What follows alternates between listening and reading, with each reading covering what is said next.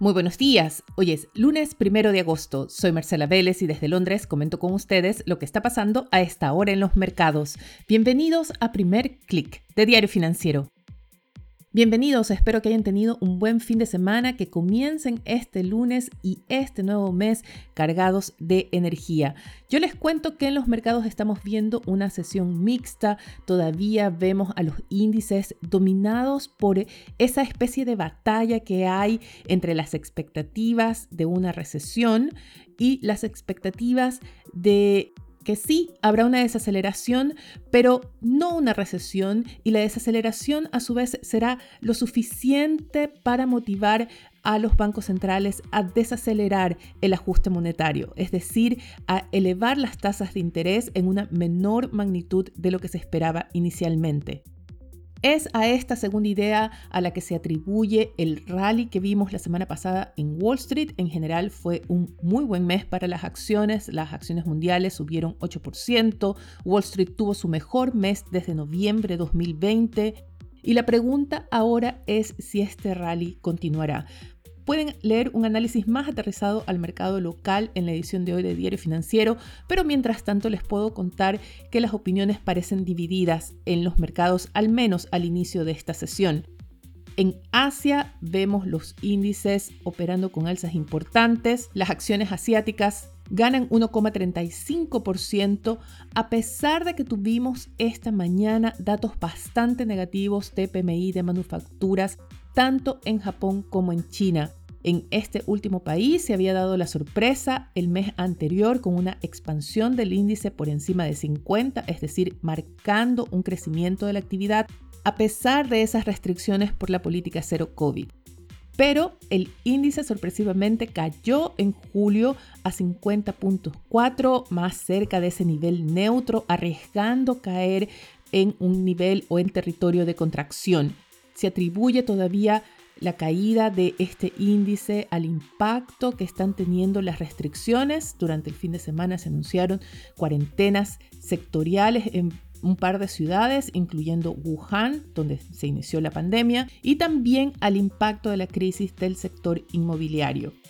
En Europa los avances son más moderados, vemos que el Stocks 600 sube apenas 0,22%, muy con la mirada puesta en lo que pase en la apertura estadounidense.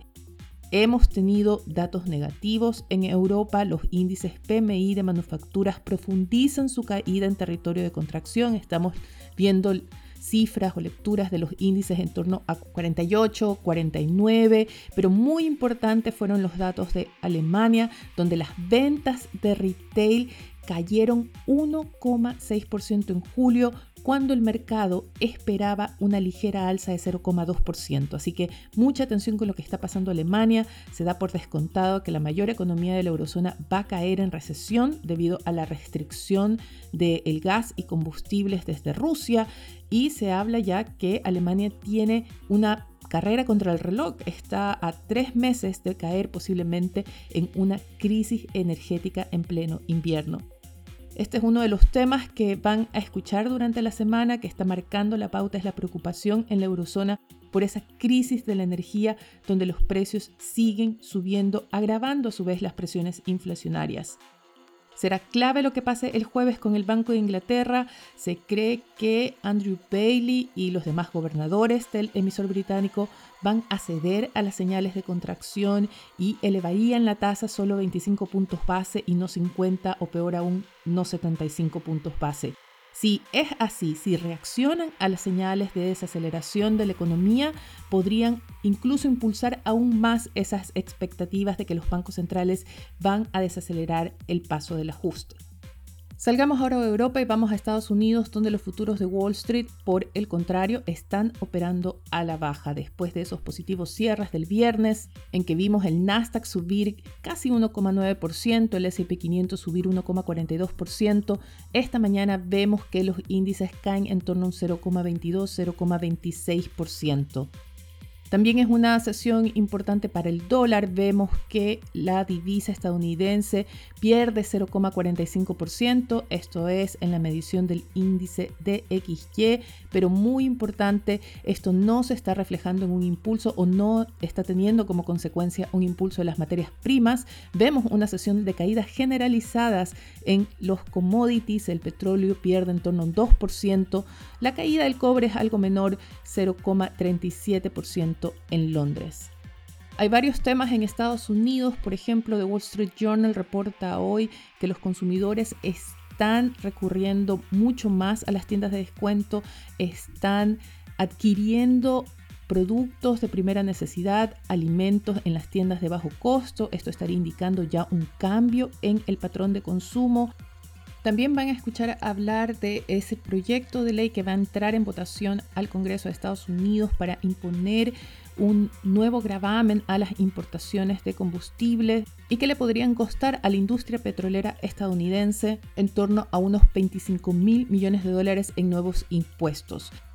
Otro tema al que hay que seguir de cerca es lo que pase en Asia. La presidenta de la Cámara de Representantes o la vocera de la Cámara de Representantes, la demócrata Nancy Pelosi, ha iniciado una gira en Asia y la clave está si visitará Taiwán, China ha prometido actuar o responder con fuerza si Pelosi llega y se reúne con las autoridades de Taiwán reconociéndolas como un Estado independiente.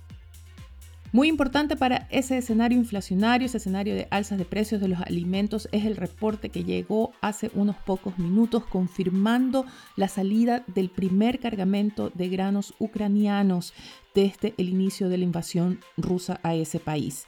Este es parte de ese acuerdo que se firmó en Turquía y que Rusia casi se dio como una señal de buena voluntad mientras endurece su ofensiva para anexar los territorios ocupados. Vayamos ahora a la agenda para hoy porque además de esos eventos internacionales geopolíticos tenemos datos importantes económicos. En Chile se reporta el IMASEC de junio a las 8 y media de la mañana. También tendremos los índices PMI de Estados Unidos y también tendremos los índices correspondientes a Colombia, México y Brasil. Muy importante, también tendremos datos de inflación en Perú. El mercado está atento a ver si comenzamos a ver una desaceleración del índice de precios. Antes de despedirme, quiero comentar con ustedes la portada de Diario Financiero que anuncia en su titular que el Servicio de Impuestos Internos ha identificado 3.000 grupos empresariales en el país y prepara un plan especial para fiscalizarlos.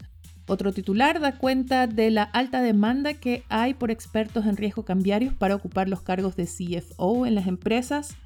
Y una mesa tripartita se apronta a presentar un plan para adelantar la descarbonización del sistema a 2030.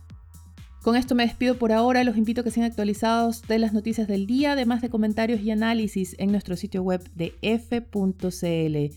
Yo me despido por ahora, les deseo que tengan un buen día. Nosotros nos reencontramos mañana.